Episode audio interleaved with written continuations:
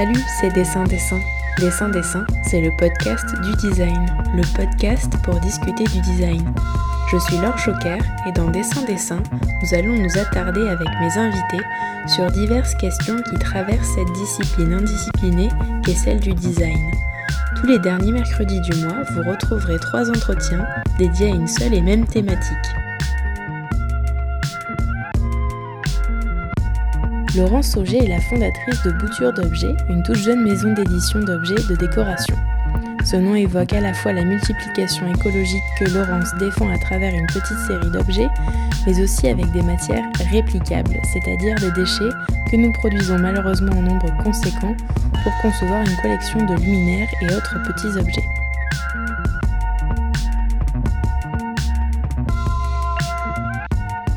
Bonjour Laurence, vous êtes la fondatrice de Bouture d'Objets, une toute jeune maison d'objets, euh, maison d'édition pardon, de design pas comme les autres, puisque vous développez une collection d'objets issus de matériaux nés de l'économie circulaire. Quel parcours euh, avez-vous eu pour parvenir à cette euh, aventure et combien de personnes constituent l'équipe de Bouture à ce jour? Donc, bonjour Laure. Effectivement, Bouture d'objets, c'est une reconversion. Moi, mon parcours, je suis ingénieur en emballage et conditionnement et j'ai travaillé pour l'industrie de la parfumerie cosmétique dans le développement de packaging de parfums. Euh, il y a deux ans, j'ai passé le pas, j'ai suivi une formation en création d'entreprise euh, innovante et responsable. Et donc aujourd'hui, Bouture, je l'ai lancée toute seule, mais euh, je travaille depuis un an avec une designer qui m'accompagne aussi sur la direction artistique, mhm. c'est Valérie Vindec. Du coup, on peut, comme on travaille presque toutes les semaines ensemble, donc on peut dire qu'on est quasiment deux dans l'équipe. Vous travaillez à distance? Oui, oui, parce qu'elle est basée sur l'île de Groix. D'accord. Et nous, on se trouve à Orléans euh, aujourd'hui. Oui. Alors, pour commencer notre entretien, je vais vous poser la question rituelle de dessin-dessin qui mhm. est est-ce que selon vous, le design est définissable Si oui, quelle est sa définition et sinon pourquoi euh, je pense que c'est définissable. Après, il y a sûrement beaucoup de. Je ne sais pas si une définition, ça suffit pour couvrir tous les aspects. Mais en tout cas, moi, j'aime bien dire que c'est euh, euh, quoi, le côté design, il y a le, côté conception, parce que je crois qu'en anglais, design, c'est aussi euh, concevoir. Et pour moi, donc il y a la, côté, le, la conception, c'est tout ce qui va répondre à un cahier des charges. Et, après, pour moi, il y a aussi une composante artistique dans le design. Donc mhm. c'est vraiment ce mix euh, de bureau d'études et d'artistes. D'accord. Alors certains et certaines de nos auditeurs doivent connaître le principe de slow food, un mouvement venu d'Italie il y a quelques années pour décrire une alimentation issue d'une agriculture raisonnée qui fonctionne avec les saisons et les localités. Vous, vous vous revendiquez d'un slow design. Est-ce que vous pouvez nous décrire cette approche? C'est vrai que le, slow design, alors ça a été aussi a priori théorisé, il y a des concepts qui expliquent, mais c'est vrai que c'est aussi un mouvement qui découle de la slow food. Euh, moi, ce que j'en comprends, c'est un peu vraiment des démarches d'éco-conception, avec en plus cette idée de ne pas surconsommer, consommer vraiment ce qui est nécessaire et produire en petite quantité. Euh, aussi, il y a cette notion d'économie circulaire euh, dans ce concept de slow design. Mm-hmm. Plus aussi cette idée de prendre son temps, aussi pour développer des produits, pour les acheter, prendre son temps. Voilà, c'est vraiment cette notion de un peu en réaction à la société de consommation un peu extrême et le renouvellement des, des tendances, euh, même dans, effectivement, même dans l'univers de la décoration, où on a des collections euh, comme dans la mode. Voilà. Très régulière. Après, je ne sais pas est-ce que je correspond exactement aux critères du slow design, mais c'est vrai que c'est finalement quelque chose qui, qui semble me correspondre. Il y a des approches qui vous ont inspiré euh, par rapport à, ça justement? Bah, C'est vrai que j'avais regardé un peu ce qui se faisait, alors plutôt sur le côté recyclage. c'est vrai que c'était vraiment le, le, ce qui m'intéressait. C'est tout ce qui est nouvelles matières et approche euh, puiser des ressources naturelles. Vraiment, c'est parce que finalement, je me dis la, la décoration, le design, c'est pas non plus un besoin vital.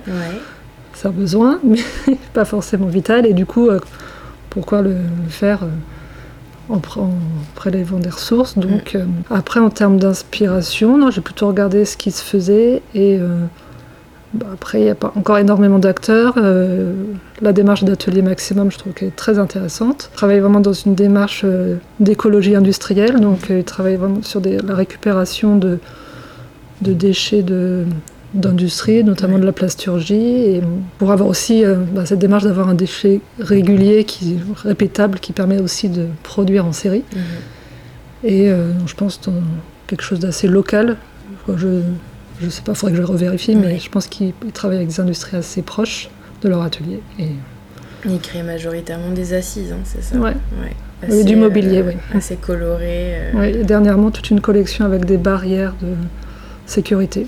Mhm. Juste avant vous, dans la partie 1 de ce huitième épisode qui est consacré à l'édition de design, on a pu entendre Stéphane Ruberger qui est euh, l'éditeur de Moustache et qui nous a confié que la plupart des objets que Moustache édite sont majoritairement fabriqués en Europe, mais pas nécessairement en France, où il déplore que l'artisanat soit trop sacralisé et malheureusement trop onéreux en termes de coûts pour une production d'environ 500 pièces par exemple.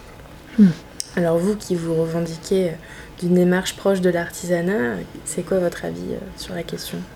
Alors moi, j'ai pas forcément eu affaire, je, ne travaille pas avec des artisans classiques pour mhm. l'instant.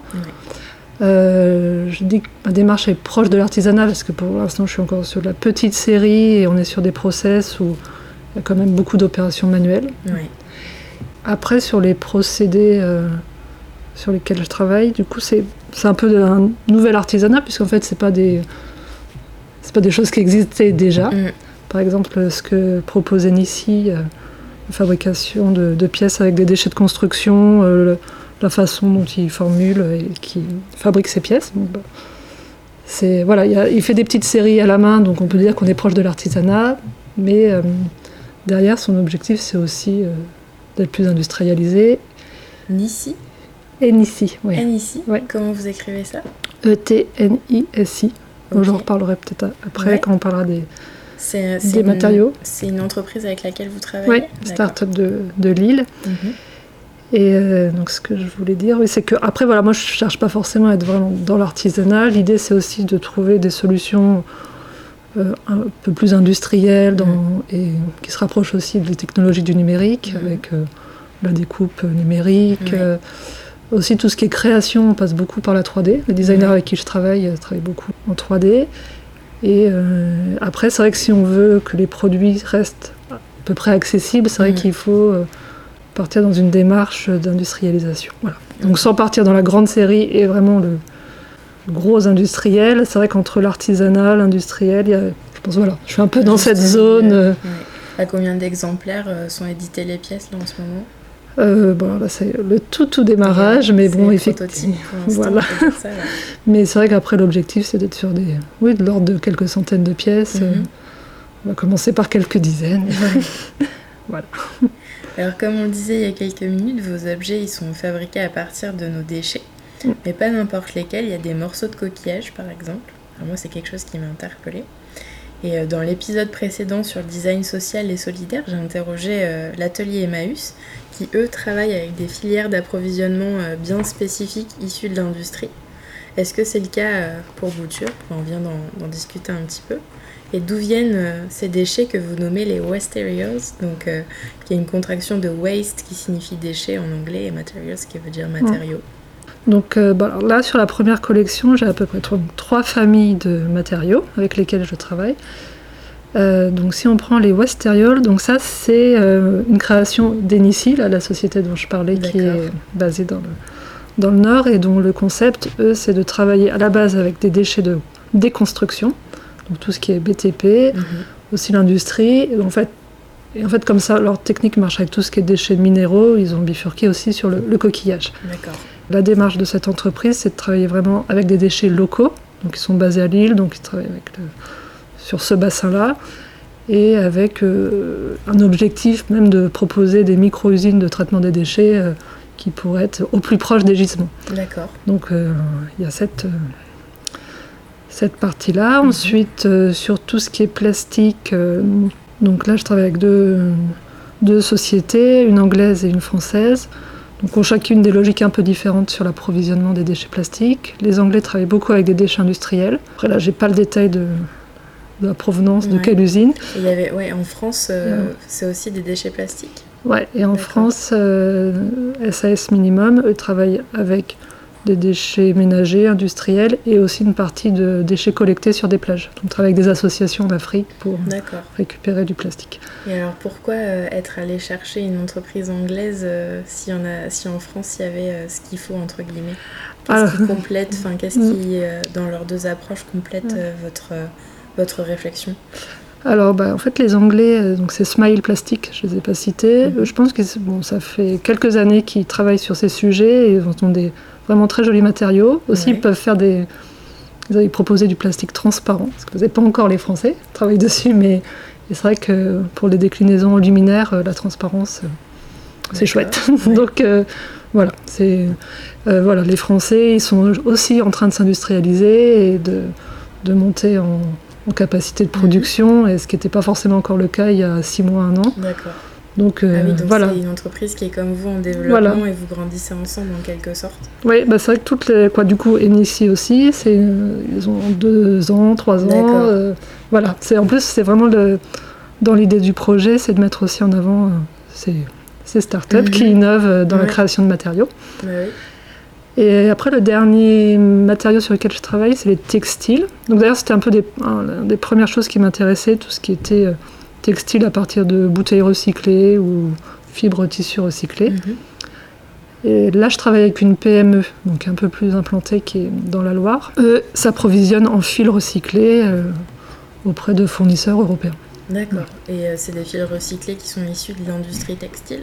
Alors, il y a euh, du coton recyclé qui est issu de l'industrie textile, Mhm. donc c'est détricoté et refilé. Je crois qu'il y a des tris par couleur pour créer un peu des, des familles de couleurs. Et après, il y a aussi tout ce qui est polyester recyclé. Là, c'est vraiment le, le plastique, Mhm. les bouteilles plastiques euh, fondues et transformées en fil. Ok. Et toutes ces entreprises, c'est vous, euh, enfin, c'est vous qui les avez euh, trouvées en fait. Mm. Chercher sur internet, après aussi sur des salons, sur lisant des revues, voilà. Bah, sur des salons, il y a souvent des matériothèques qui exposent, donc en général, c'est l'occasion de faire des, des trouvailles. Ouais. Donc, est-ce que vous travaillez avec des, des scientifiques plus, plus spécifiquement ou des labos euh, pour, euh, pour justement euh, capter les matières qui pourraient vous intéresser pour des développements de projets Ou euh, est-ce qu'il y en a même certaines qui font euh, l'objet d'un brevet et que vous pouvez utiliser mais sous certaines conditions? Mhm. ou pas bon, alors, pas encore, là, j'ai pas encore de contact forcément avec des laboratoires, ou- mais bon, c'est vrai que à terme, pourquoi pas. Ouais. Et oui, non, après, j'ai d'autres matériaux là, que ceux que j'ai cités, que j'ai repérés, qui sont en Mhm. cours de développement et j'attends. je suis dans les starting blocks dès qu'ils sont prêts pour euh, créer des produits à partir de leurs matériaux. Vous n'avez pas du tout Mm. euh, fait de recherche euh, avec l'aide de matériothèques comme le FCBA par exemple ou euh, des organismes euh, de ce genre? Euh, non, je les ai pas consultés directement, mais Mhm. bon, j'ai comme eu accès à une partie euh, Ouais. de leurs informations. D'accord. Mm. Vous êtes en veille. Voilà. Oui, je me- je m'interrogeais aussi sur la façon dont vous travaillez avec les designers, puisque vous êtes une toute, mais- une toute jeune maison d'édition. Je me demande comment vous les avez choisis. Est-ce que c'est euh, eux qui vous ont approché ou est-ce que c'est plutôt vous qui les approchez? Avec spécifiquement un Mm. matériau où vous vous dites ah tiens euh, ce, ce matériau-là il me Mm. fait penser au travail de telle personne, euh, je vais, euh, je vais la contacter. Et est-ce que vous vous êtes dit aussi ben c'est le début donc il faut que je crée des, des objets qui euh, marquent les esprits, en- Mhm. en, quelque sorte, des pièces fortes ou pas du tout C'est vrai que moi, au démarrage, je savais pas trop comment m'y prendre pour Mhm. rencontrer des designers. Bon, j'en ai rencontré quelques-uns localement qui m'ont un peu aiguillé. Et ce qui m'a beaucoup aidé, mais d'ailleurs, je pense qu'on s'était croisés à cette occasion-là, c'était le speed dating euh, du VIA. Oui. Où euh, bah, là, j'ai rencontré 15 ou 16 designers à la suite, top, en 12 minutes top chrono. Mhm. Ouais. C'était C'est un événement qui est organisé tous les ans Ouais. par euh, le French Design euh, by VIA, donc qui est le fonds de valorisation d'innovation dans l'ameublement, et en fait qui euh, fait se rencontrer des, des designers et des éditeurs sur toute une journée. Euh, c'est une succession de rendez-vous courts, c'est pour ça que ça Mhm. s'appelle le Le speed dating. Voilà. Et c'est vrai que moi j'étais contente parce que j'étais encore vraiment dans une phase projet, j'avais pas encore du tout créé d'entreprise. Et le VIA m'a permis de participer à cet événement. Et euh, de là, bah, voilà, il y a certains designers qui m'ont présenté des projets ou d'autres qui étaient très intéressés par la démarche. Et euh, bah, de là sont nées euh, quatre collaborations, un cinquième designer que, sur la partie graphisme mhm. que j'ai rencontré par contact. Non, non, c'est vraiment ça qui a débloqué. Donc, en fait, de, suite au speed dating, certains projets qui étaient de designers sur lesquels on s'est mis d'accord pour les retravailler mhm. à partir des matériaux euh, que j'avais moi précédemment sourcés, parce que vraiment le début de la démarche a été de sourcer ces matières. Vous avez commencé comme ça. Voilà, et ensuite, après, avec euh, certains designers, ça a été plutôt de leur apporter des matières, et eux m'ont proposé des, des, créations à partir de ces matières. Alors, il y a plusieurs mois, de nombreux pays comme euh, la Malaisie, les Philippines et la Chine, par exemple, ont refusé d'accueillir des déchets plastiques venus d'autres continents comme l'Europe ou le Canada. Vous, vous travaillez avec un matériau qui est le plastique recyclé. C'est un matériau euh, qui divise, puisque les États veulent le recycler, alors que les chercheurs expliquent bien que c'est un matériau polluant et donc non recyclable à l'infini. Est-ce qu'avoir choisi euh, d'utiliser ce matériau qui ne peut pas vraiment être bouturé, entre guillemets, c'est faire de l'économie circulaire? Et est-ce que vous envisagez de le remplacer par d'autres matériaux à terme euh, alors si on part sur la partie plus on va dire, scientifique et recyclabilité, donc c'est vrai que le plastique c'est un peu comme le papier, c'est-à-dire que plus on va le, le chauffer, le broyer, le transformer, plus il va se perdre des propriétés mécaniques. Euh, aujourd'hui, après le procédé euh, qui est utilisé pour tout ce qui est panneaux, donc avec les, les fabricants avec qui je travaille et puis d'autres qui se développent, Aujourd'hui, bah, ça permet déjà de, déjà de récupérer des déchets et ne pas les envoyer à l'autre bout du monde. Donc, euh, je pense que c'est une bonne chose. Aujourd'hui, il y a tous ces déchets, donc il faut bien les utiliser. Mhm.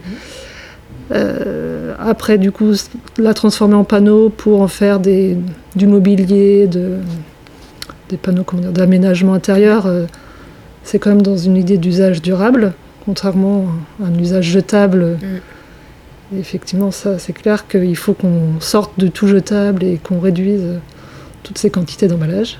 Voilà. Après, moi, je viens du monde de l'emballage, donc le mhm. plastique, c'est.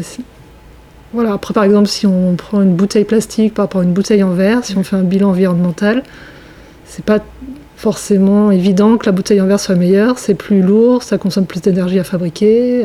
Euh, donc même si ça se recycle à l'infini, il n'y a pas de. Hum, Vous allez créer le débat, Laurence. voilà. Non, non, mais c'est justement, en fait, on peut. Hum, c'est compliqué comme question. C'est pas, c'est pas si simple. Voilà.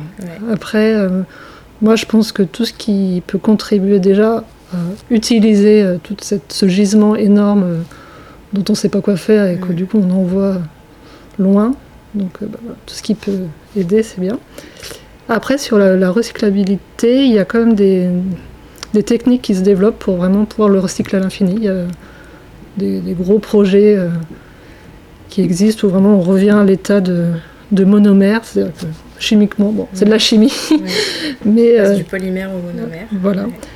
Et euh, donc ça, il y a des projets qui se, qui, qui se développent là-dessus, avec des grands groupes cosmétiques qui appuient ces démarches.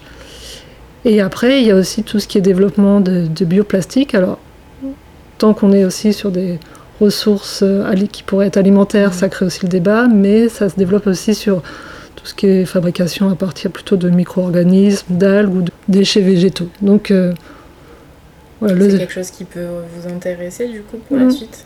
Bah, Moi je regarde aussi tout ce qui est oui, les, des bioplastiques avec des inclusions de, de déchets organiques, de, végétaux. Je trouve que mhm. c'est des matériaux intéressants. Après, il y a le bioplastique qui est non biodégradable. Donc, il faut, on peut refabriquer un équivalent d'un polyéthylène, un polypropylène avec une base végétale. Mais au final, on a un produit non biodégradable. Donc, c'est, voilà, le sujet est quand même compliqué, mais il y a beaucoup de choses. Et donc. Euh, et puis si demain il n'y a plus de plastique, et eh bah, ben, tant mieux. mais bon, je pense que j'ai encore le temps de faire euh, quelques lampes et quelques meubles. Alors aujourd'hui, on est le 17 octobre et malheureusement, l'épisode sera diffusé après la fin de votre euh, campagne de financement participatif qui a été euh, lancée sur Ulule.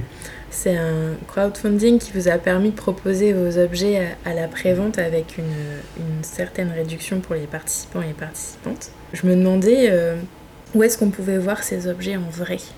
Ah, alors, c'est vrai que j'ai pas encore de lieux où ils sont exposés. Là, donc, euh, j'ai, eu l'occasion de présenter euh, toutes les premières pièces et prototypes euh, pendant Paris Design Week Oui. à l'expo Design Zéro Déchet qui était organisée à Grande Contrôle. Mhm.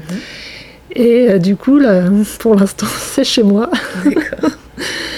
Et après, c'est vrai que euh, j'espère participer à Maison et Objets là, en janvier. Mhm. Donc, euh, C'est en bonne voie? c'est en bonne voie. Ah, super. Euh, je pense qu'à oui, à partir du début d'année, euh, on pourra commencer à voir les objets. J'espère que des boutiques euh, seront OK pour les présenter. Oui, oui c'est ça votre, euh, votre ambition en Oui. fait pour, pour Bouture, c'est de diffuser plus largement Ouais, tous, du- ces beaux, Mm. tous ces beaux objets, donc, parce qu'on n'en a pas trop parlé. Peut-être que vous allez pouvoir nous en parler un peu de la collection. Oui, donc la collection euh, des luminaires, Mhm. donc euh, en plastique recyclé, et d'autres avec euh, des déchets de construction, donc qui se déclinent en briques, coquillages, sable de fonderie. Euh, Il y a du textile, donc euh, pour l'instant on a développé des housses de coussins. Ouais. Mais après le textile, on peut peut-être faire d'autres choses avec, euh, c'est en réflexion. Et euh, en déco, il y a un vase et puis un petit photophore. Et est-ce qu'il y a euh, certains objets qui ont plus de succès d'autres? Euh, bah, c'est vrai que là, donc avec la petite expo, il y a deux luminaires qui sortent euh, du lot. Donc, euh, Lesquels sont-ils? alors il y a bah, la lampe Scalae de Marin qui Mhm. plaît pas mal, donc une lampe à poser du coup qui est en, en coquillage ou en, Ouais. en brique. Et euh, la lampe Solarium qui est donc euh, une découpe en tout en découpe en plastique, qui a été dessinée par Valérie Vindec, qui est vraiment finalement un modèle simple mais Mhm. efficace. voilà Qui plaît qui plaît, voilà. Après, les autres modèles plaisent aussi, mais c'est vrai que ces deux-là, pour l'instant, ont l'air de sortir du lot. Donc, euh, on verra. Et alors vous disiez que oui, le but c'est de diffuser ça dans des boutiques, mais Mm. est-ce que vous pensez euh, aussi peut-être à certaines galeries qui pourraient être intéressées? Euh, bah, je connais pas encore bien ce milieu-là, mais c'est à creuser. l'appel est lancé. voilà. Merci beaucoup Laurence. C'est moi. Merci beaucoup.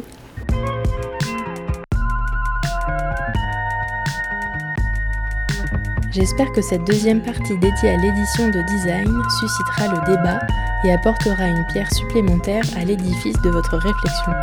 N'oubliez pas que les échanges se poursuivent sur Instagram, dessin dessin, et que la troisième partie de cet épisode vous attend désormais sur plusieurs plateformes d'écoute Mixcloud, Soundcloud, Spotify, Deezer et Apple Podcast.